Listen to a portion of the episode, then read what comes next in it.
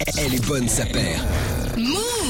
Hop là, nouvel épisode de Les Bonnes Sapères. Soyez les bienvenus tous les jeudis 18h. On est là hein, sur la chaîne YouTube de Move pour parler souliers de sport, comme on dit chez nous, pour parler culture sneakers. Avec un dossier spécial euh, aujourd'hui, on va s'intéresser à la place des femmes dans le sneakers game. Je regarde euh, Mylène parce que ça fait longtemps qu'elle attend ce dossier. Ça fait longtemps qu'elle attend de ne pas être seule pour représenter la gente féminine autour de la table. On est parti pour ce dossier, si vous le voulez bien, avec Mylène évidemment, Son of Sneakers. Ces gars, grand Grand maître, bavardeur grand maître du bavardage. grand maître de la bavardise, Clems, big boss de euh, Foot Patrol, et notre invité, puisqu'on a une invitée aujourd'hui, c'est pour ça que je dis que Mylène est, est pas seule, Olivia Perronnet qui est avec nous, bienvenue, Merci. et merci d'être là pour ce nouvel épisode de Les Bonnes Sapères. Le dossier chaud. Et on commence évidemment, comme d'habitude, par remercier ceux qui nous accueillent, la place, la place hip-hop, centre culturel hip-hop à- ici à, à Châtelet. Merci, la place. Très important, Olivia, tu t'étais pas obligé de le faire, t'étais pas, t'étais pas prévenu. C'était c'était avec plaisir. Voilà. Olivia Perronnet, donc, euh, bah, pour te présenter rapidement, tu bosses euh, chez ASICS. Euh, comment t'es arrivé, toi, dans, le, dans, dans, dans ce game, en fait? Euh, Comment déjà t'es arrivé euh, J'imagine que t'as une passion pour le, pour le soulier. On peut, on peut dire ça. Ou alors, c'est le job qui t'a amené à, à avoir cette passion-là Parce que t'as bossé longtemps pour Shoes Up. Euh, C'est ça. On en parlait hors antenne, c'est le premier magazine euh, vraiment français qui parlait de, de, de- de sneakers à l'époque. Euh, Disons que moi, je suis plus arrivé dans le, cette passion-là via le sport.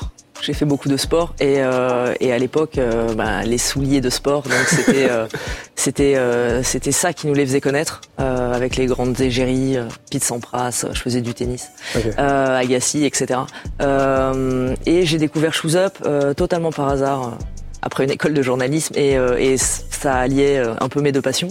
Euh, et je suis arrivé dans le premier magazine, effectivement, qui parlait de chaussures de sport euh, au début pour euh, finalement parler un peu plus de lifestyle euh, au fur et à mesure des années et puis suivre l'évolution de la sneakers euh, dans le monde et en France. Donc, en tant que journaliste, euh, dans un premier temps. Dans un premier Et après, temps et après, évolué, hein. j'ai pris la direction en chef euh, pendant les cinq dernières années euh, euh, quand j'étais là-bas. Et euh, je me suis aussi occupé de la boîte de création de contenu. On bossait beaucoup pour les marques euh, qui, à l'époque, avaient besoin euh, d'aide, entre guillemets, pour euh, faire de la publicité euh, qui était euh, faite de façon un peu plus intelligente.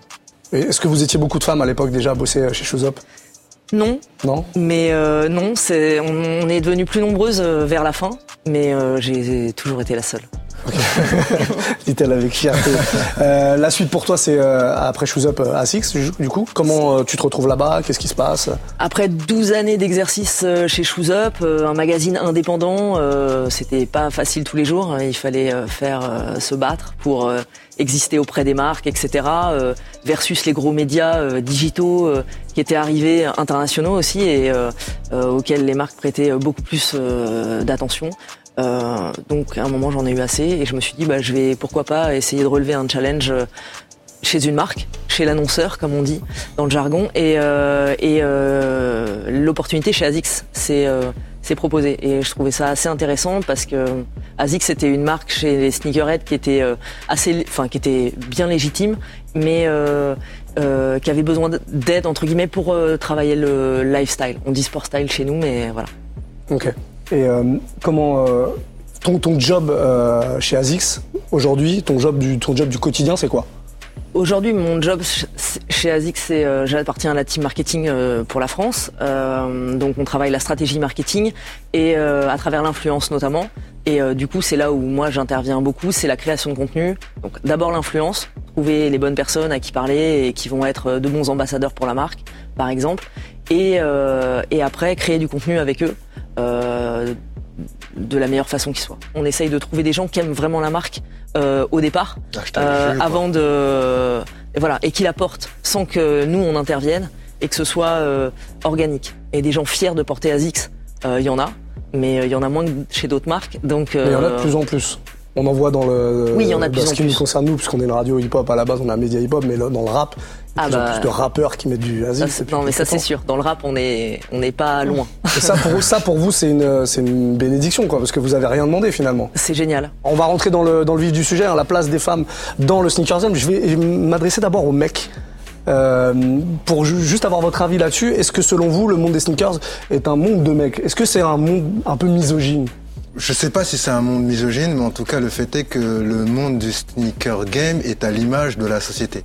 Je dis ça dans le sens où, euh, quand le, le, monde de la basket a commencé, donc on est à la fin du 19e siècle, on crée des paires, etc. le, sport à l'origine est, est, est une discipline qui s'adresse essentiellement aux mecs à l'origine. Donc forcément, dans l'évolution du monde à la basket, ça s'adresse mecs. Il n'est pas, euh, je sais pas s'il est misogyne, je sais pas quel mot on doit mettre, mais en tout cas, il n'est pas du tout inclusif et il n'inclut pas du tout les meufs dans la, dans les femmes dans la, dans la sphère euh, déjà du sport à l'origine. À l'origine. Et, encore moins euh, du sneaker, du sneakers euh, game. Il a fallu attendre donc 82, mais ça, je pense que tout le monde le sait, pour qu'une marque Reebok intègre vous dise ah bah tiens on va faire une paire pour les femmes. Et encore c'est un, un moment particulier là, dans les années 80, euh, le sport est roi. Comment on faisait guillemets. avant, quand on était une femme et qu'on voulait mettre des baskets Ben, en fait, euh, c'est comme pour dans pas mal de sphères de la société, ben, tu prenais des baskets de mecs, quoi.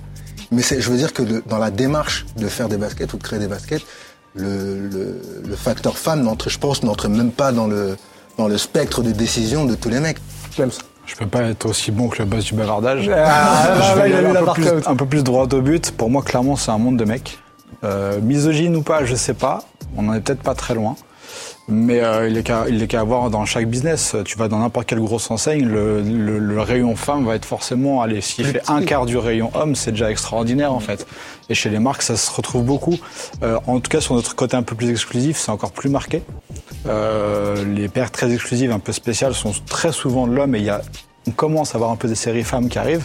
Mais oui, c'est un, oui, c'est un monde de mecs. La on va dire que 90% probablement des collectionneurs ou des, ou des sneakerheads sont des mecs. Les femmes sont en train de prendre leur place dans, ce, dans cet univers. On commence à en voir de plus en plus, euh, avec une position un peu plus euh, respectueuse, on va dire, quelque part.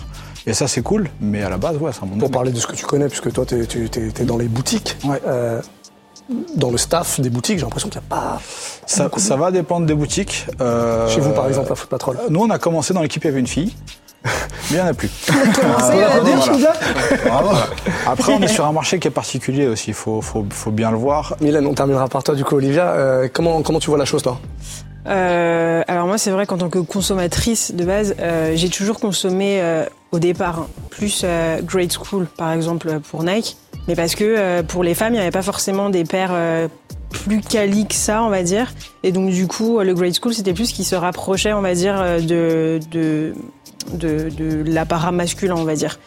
Je trouve qu'au fur et à mesure des années, les marques ont essayé et y arrivent plus ou moins, hein, de plus en plus, à, à inclure les femmes justement dans cette dans ce sneakers game justement, on va dire.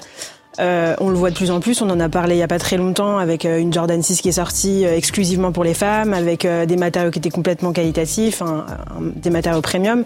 Après, euh, quand on est dans le milieu du sneakers game, c'est un peu plus compliqué.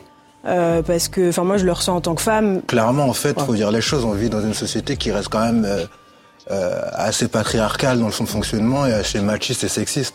C'est pour ça que je disais que c'était à l'image de, de, ce- de la société, dans le sens où bah, même quand tu te retrouves dans une société, dans une entreprise ou même dans une émission comme la nôtre, eh ben, les femmes aujourd'hui sont plus sujettes à critiques, remarques, etc. c'est pas l'émission. soi, t'es d'accord avec ça? Tu te retrouves dans tout ce qui a été dit là? Dans les commentaires. Parce que finalement, en gros, là, vous êtes tous les trois plus ou moins d'accord. hein. Oui. Enfin, Oui, oui, je suis d'accord. Euh, on peut partir euh, du sport. Effectivement, comme Ségal a dit, euh, nous, on est une marque de running à la base. Euh, on a bien vu hein, l'histoire du marathon avec les femmes euh, qui se sont fait, euh, enfin, qui longtemps ont dû se battre avant de pouvoir juste courir un marathon euh, en disant mais euh, je comprends pas pourquoi on- on n'aurait pas le droit. Euh, effectivement, le sport, euh, on avait exceptionnellement le droit de jouer au tennis, aller avec des égéries tennis, mais euh, en aucun cas tu retrouvais euh, les chaussures avec lesquelles elles jouaient en magasin. Les femmes, de toute façon, elles doivent euh, se battre, elles doivent taper du poing euh, et elles doivent faire ça de façon pas trop osée. C'est- toujours le même problème et effectivement, c'est dans tous les milieux le, le même souci. Après, oui, la société évolue, oui, il faut le dire et il faut en parler et euh, il faut, euh, il faut euh, voilà, à essayer d'arrêter qu'on ait à prouver sans arrêt les choses, mais en même temps, il faut aussi exister. Co- Comment ça évolue tout ça? Dans les marques, il y a, il y a des femmes. Il y a des femmes, il y a des femmes. euh, alors, euh, il y a eu des femmes beaucoup à la communication. Voilà, ça c'était bien, c'est un travail de femme. Euh, voilà. Euh, donc, on peut retrouver ça dans les bureaux de presse. On peut. euh, donc, c'est hyper stigmatisé, euh, mais euh, de plus en plus, on retrouve des femmes avec euh, un peu plus de pouvoir, de pouvoir de décision, euh, au niveau du marketing notamment, parce que c'est beaucoup là où ça se passe, euh, au niveau des commerciaux. Euh, voilà. Après, dans les médias, euh, pour avoir bossé dans un média, non, il n'y avait pas de femmes à l'époque, ou en tout cas, c'est pas ce qui les intéressait. Donc à un moment, bon, on parle de sneakers, si ça t'intéresse pas, tu peux passer ton chemin. Euh, mais, mais moi, j'ai jamais, euh, j'ai jamais ressenti ça. Après. Euh, disons que j'ai un positionnement particulier et euh, je m'entends bien avec les garçons et j'ai euh, et j'ai dis- disons une je parle assez fort pour que et euh, voilà après il faut T'es t'es en train de dire que enfin, si t'as pas une personnalité, si tu t'affirmes pas, c'est un peu compliqué quoi. Ah, mais tu peux être un garçon et dire euh, euh, on va parler euh, voilà euh, dire de la merde pendant 20 minutes et tout le monde t'écoute euh, voilà une femme aura pas le droit à l'erreur donc t'as intérêt à connaître ton sujet sur le bout des doigts Encore aujourd'hui. euh, bien sûr encore Ouais. aujourd'hui surtout aujourd'hui Euh, avec les réseaux sociaux etc ça pardonne encore moins mais euh, mais mais c'est pas grave on, on va y arriver On, on parlait quand même d'un- espèce de changement dans les mentalités. Euh, vous, vous le, vous le placez quand là euh, dans, le- dans le temps ce, ce changement? À partir de, de- de quand les mentalités ont commencé un peu à évoluer? On a commencé à accepter de voir plus de femmes et dans ce milieu-là. Est-ce que est-ce que c'est récent tout ça? C'est un vrai phénomène chez les marques. Euh, alors ça a pris du temps. euh, moi, je, je place ça. Il y a, il y a plein de périodes. Il y a plein de. On parle de succès, par exemple, de succès de, de, de pairs ou de modèles. euh, mais euh, je trouve que le lancement de Nike ID en 99, c'est euh, les premiers à avoir lancé un peu un laboratoire. Euh, voilà, les filles avaient l'opportunité de droit. faire le droit de faire leur paire, leur coloris, de choisir leur modèle. Et ça, ça a donné énormément d'infos, je pense, à Nike, par exemple. Mais après, euh, il y a euh, des modèles commerciaux, enfin des succès, pardon, de, de modèles euh, indépendants de la volonté des marques, que ce soit chez Nike ou chez les autres, euh, qui sont, euh, je sais pas, la Freerun, par exemple, quand ils l'ont lancé en 2004, euh, c'est euh, une paire qui était pour une nouvelle façon de courir, protéger la cheville, les articulations, etc. Et puis finalement, ça a explosé euh, chez la femme, mais chose qui était complètement imprévue euh, au sein de, au sein de chez Nike. Euh, alors. Trop bien, génial, euh, démocratisation de la basket. euh, mais euh, il y a euh, peu de temps encore, on aurait dit aux filles, vous allez marcher en basket dans la rue pour aller au travail. On nous aurait rionné parce que en France, c'était pas, euh, c'était pas dans la culture. On n'est pas dans la culture américaine où on met des chaussures, euh, des baskets parce que c'est confort et hop, on change de chaussures dans l'ascenseur pour aller bosser. Euh, nous, on allait bien galérer euh, en bossant en talons. Enfin, Ouais. Pas pour ma part, mais euh, voilà. Non, sinon, ouais, c'est vrai qu'on peut euh, très vite euh, entendre des ah tiens, elle s'habille avec des baskets, c'est un Oui, bonhomme. mais, mais voilà. on a eu affaire à un milliard de réactions, enfin comme ça, et même les garçons à l'époque où quand on allait en boîte de nuit avec une paire de baskets, il y a encore pas si longtemps, on rentrait pas. Donc euh, voilà, ce phénomène-là, il- alors il commence à, ça commence à dater maintenant, mais euh, ça existe encore que- dans certains endroits. oui, oui, L'histoire. là. Après, il y a aussi, je pense, ce qui a joué aussi, ce qui joue en faveur, entre guillemets, de, d'une meilleure inclusion des femmes dans le monde des baskets, c'est aussi le rôle des égéries. Oui. Genre, euh, une nana comme Serena Williams, un- c'est même plus qu'une égérie, c'est plus qu'une égérie, c'est un rôle modèle, quoi. C'était des femmes charismatiques portées au nu par Nike aussi, hein, et euh, qui a eu l'audace Mhm. de le faire, euh, voilà, et après euh, suivi par d'autres. Mais c'était aussi, euh, c'est la stratégie de cette marque-là d'aller chercher euh, les plus charismatiques de tous les sports pour les amener au sommet, même quand ils le sont un peu moins que que, que d'autres. Mais oui, les égéries. Et après, dans le lifestyle, les égéries, oui, ça a commencé, ça a commencé pour moi. Les premiers où vraiment euh, le succès m'a marqué et, où ça a marché, on va dire, c'est euh, Puma avec Fenty et euh, la Puma Suède de Rihanna. Euh, voilà. Alors après, encore une fois, Pas il si faut vieux faire que ça, attention. c'est pas très 2016. vieux. Ouais, c'est pas C'est si pas vieux que très vieux. Mais euh, mais après, il y a eu des succès de chaussures dans des collections inline comme la Blazer aussi en 2014. Mais pareil, c'est pas très vieux. Euh, et ça, c'est indépendant de la volonté de Nike. Quand euh, quand euh, les filles se sont emparées de, de ce modèle. Et après, il y a eu des lancements chez euh, Adidas, par exemple, avec euh, le relancement de la Stan Smith, qui a été euh, vraiment focusé sur les femmes et euh, qui a fonctionné. Mais en général, quand les marques focus les femmes, ça fonctionne pas. Non. Donc euh, Bah, voilà. sauf, mais parce sauf que Reebok, oui, sauf Reebok. 80. Mais, c'est une question de modèle aussi. Si le modèle avait aussi. été horrible, là, il s'est trouvé que le modèle était Top. parfait, euh, dans la tendance, Dans et les femmes Dans ont un avis ouais. très tranché sur ça me plaît, ça me plaît pas, et tu peux mettre Rihanna, tout ce que tu veux derrière. Si ça plaît pas, ça plaît non, pas. si le modèle pas. marche pas, enfin ne va pas, ne va pas, ne plaît pas, etc. euh, Ça, ça fonctionnera pas, et tu auras dépensé des millions. Et il y a aussi Et- une évolution aussi qu'il faut noter, c'est que les marques maintenant ajoutent des petites tailles. C'est con, mais, euh, Mais- avant, quand tu cherchais, euh, tu voulais chercher une paire, ça commence à partir du 40-41. Pour les Euh, femmes de s'habiller chez l'enfant. même hein. encore aujourd'hui parfois. parfois, c'est Et donc du compliqué, coup les femmes, en tout cas moi j'avais plein de copines à l'époque qui devaient chercher chercher chez les pères enfants Ouais. pour trouver des pères. Et aujourd'hui c'est moins vrai, tu vois. Mais du coup aujourd'hui sur certaines paires, on assiste à l'effet inverse parce que étrangement les paires qui sont destinées aux femmes sont euh, sont un- déjà pour moi sont un peu plus intéressantes en termes de construction fabrication. Et du coup t'as des mecs qui ont un peu la frustration inverse de ah il y a pas ma taille euh, sur euh, sur cette paire qui est intéressante. Mais ça, c'est un phénomène qu'on voyait depuis longtemps. Moi, je sais qu'en boutique, ça faisait très longtemps que j'avais des femmes qui venaient et qui me demandaient des modèles hommes en petite taille et qui me disaient, mais on veut la même chose que les mecs, en fait. Je pense que la difficulté aussi pour certaines marques, euh, c'est de, de comprendre en fait qu'aujourd'hui on, arrive dans un moment dans la société où les, les goûts même ne sont plus genrés, Non Ouais. mais plus du tout. Euh, les mecs peuvent porter du rose, les nanas peuvent porter du bleu, on s'en fout, tu vois. À un moment, c'est comme tu le disais si bien, c'est la paire, elle est cool, elle est cool.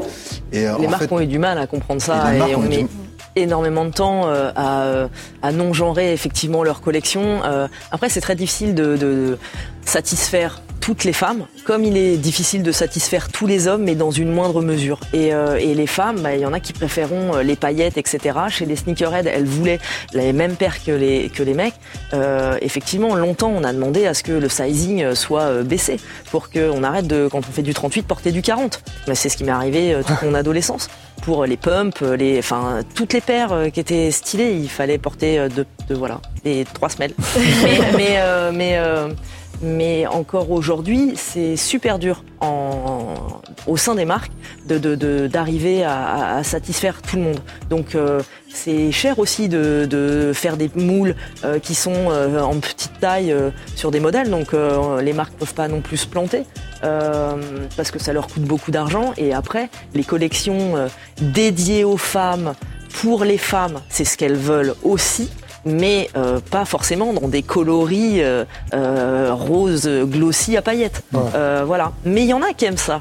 Donc c'est aussi euh, euh, les marques veulent satisfaire et avoir un maximum de femmes dans leur euh, dans leurs fans. Mais euh, à un moment il faut choisir. La solution la plus simple quand même, c'est de faire un sizing qui Ah va oui, euh, du on 35 regarde, euh, au, au, au 48. Ça, ça tombe pas de nulle part hein, qu'on travaille la femme. hein. C'est aussi qu'aujourd'hui le plus gros levier de business pour les marques Ouais, c'est ça, il toutes confondues, c'est la femme. Ouais, c'est la femme. Et qu'aujourd'hui, les femmes achètent beaucoup de baskets. Pour donner une idée, en, en nous en boutique, je peux donner un exemple vraiment très concret. Euh, à la base, on avait une offre complètement mixte. C'est-à-dire qu'on avait euh, des paires hommes et femmes qui étaient mélangés et on laissait les gens euh, trouver le truc dans- là-dedans et, et on essayait d'orienter les femmes. Depuis quelques mois, on a, on a dédié un coin à la femme. C'est-à-dire qu'on a, on a isolé un coin où on met des paires pour femmes dédiées pour ça. Même si c'est des doublons, c'est-à-dire des paires mixtes qu'on va retrouver dans les deux côtés hommes et femmes. Bref. Aujourd'hui, dans le shop, c'est ce rayon-là qui a la meilleure progression, qui a le meilleur taux de sortie et les meilleures ventes par rapport à l'homme. Alors évidemment, c'est pareil pour le marché. On dit que le marché de la femme est en croissance extraordinaire. Il vient de tellement bas c'est normal que la croissance soit énorme. Mais en tout cas, ça montre bien qu'il y a quelque chose, qu'il y a- il y a vraiment un vrai phénomène. Les femmes veulent plus de baskets, elles commencent à, être dans une consommation bah, presque ce qu'on avait dans le cliché des femmes qui ont une tonne de talons, ça commence à être la même chose pour les baskets, comme pour les hommes. Et pour elles, ça devient normal d'avoir 5, 10, 15, 20 paires de baskets, comme elles avaient 5, 10, 15, 20 paires de talons. En fait, c'est tout à fait euh, logique. logique, euh, compris, euh, limite adapté dans la, dans, la, dans, dans, dans, dans la société d'aujourd'hui, encore plus chez les jeunes. Et donc c'est pour ça que ce marché est en énorme progression. Mais au moins, voilà, ça montre qu'il y a quelque chose. qui, quoi. qui est-ce qui influence le marché aujourd'hui, euh, le marché des femmes? Est-ce que c'est des personnalités c'est- Je pense qu'il y a des égéries. comme on disait tout à l'heure. Personnalité, gérer Ouais, mais qui- qui- et, et influence. Mais-. Mettons des noms là-dessus. Qui, qui, euh, qui vraiment euh, En fait, c'est- si t'as des budgets exponentiels, tu peux signer qui tu veux. Mais à un moment, il faut aussi euh, que ça ait du sens. Euh, si tu vas signer quelqu'un qui porte jamais de basket, quand Puma a signé Rihanna, elle portait de la basket, elle s'affichait en basket euh, et en talons, euh, oui, très bien. Euh, une meuf comme Cardi B, euh, bon, je, je crois pas l'avoir jamais vue euh, en, en basket. hein, elle doit certainement en porter. Mais si ça marche, tant mieux.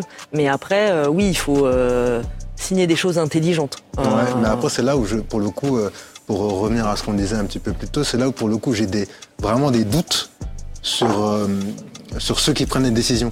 Parce que ça, typiquement, c'est une décision de ah bah qui marche euh, chez les nanas aujourd'hui. La personnalité qui fonctionne en ce moment, c'est Beyoncé, Cardi B. Il n'y a pas que Euh, ça, c'est pas que des artistes en tant que tels. Il y a... Non, mais c'est ce que je veux dire, ouais, mais euh, je veux C'est ce dire qu'elle représente sens- en tant que femme Elle représente aussi. en tant que femme aussi.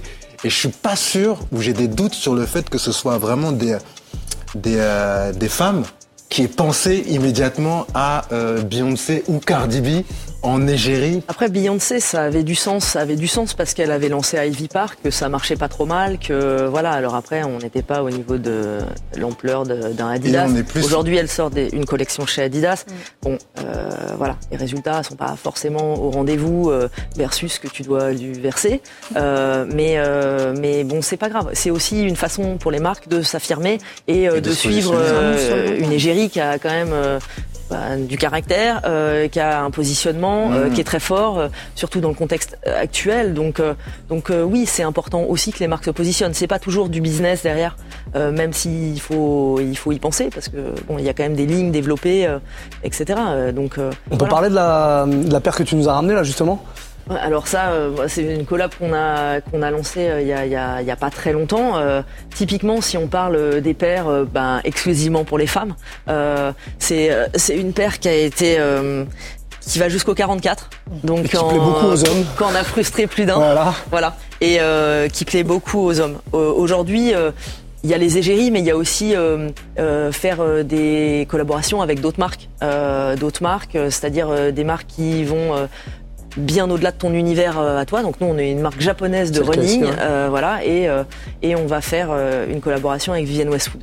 Euh, Aujourd'hui, pour nous, c'était important d'avoir une collaboration qui représente euh, les femmes, qui est un nom de femme. Même si aujourd'hui, bon, les choses ont un peu changé en interne chez eux, euh, mais puis aussi de faire une collaboration qui est euh, engagée. Euh, t'aimes, t'aimes pas, mais euh, c'est là pour faire de la communication et, idéalement plaire, hein, évidemment. Donc là, effectivement, de recouvrir la paire d'un filet, c'est, on parle d'une chaussure de running hein, pour courir et qui a beaucoup de succès chez nous. On peut, voilà, il n'y a pas de lacet, il y a un lien de serrage qui fait penser un peu à du trail qui est hyper tendance en ce moment. Donc, oui, ça, ça c'est une collab engagée. Et c'est Ouais. pour les femmes. Voilà. Ça te parle Mylène? Malheureusement pour moi. Ouais Ouais, bah, je l'ai vu passer euh, il y, a, il y a quelques semaines, c'était en septembre, c'est ça, je crois? Oui. Ouais. Euh, et en vrai, je trouve que la silhouette, elle est vraiment travaillée. Enfin, je veux dire, euh, déjà, on a un rappel, on en parlait en off avec euh, ces gars, on a un, euh, on a un rappel de, de, de tout ce qui est euh, bah, Vivienne Westwood, en fait, parce que la maille, en fait, elle rappelle clairement ce qu'elle a déjà fait auparavant.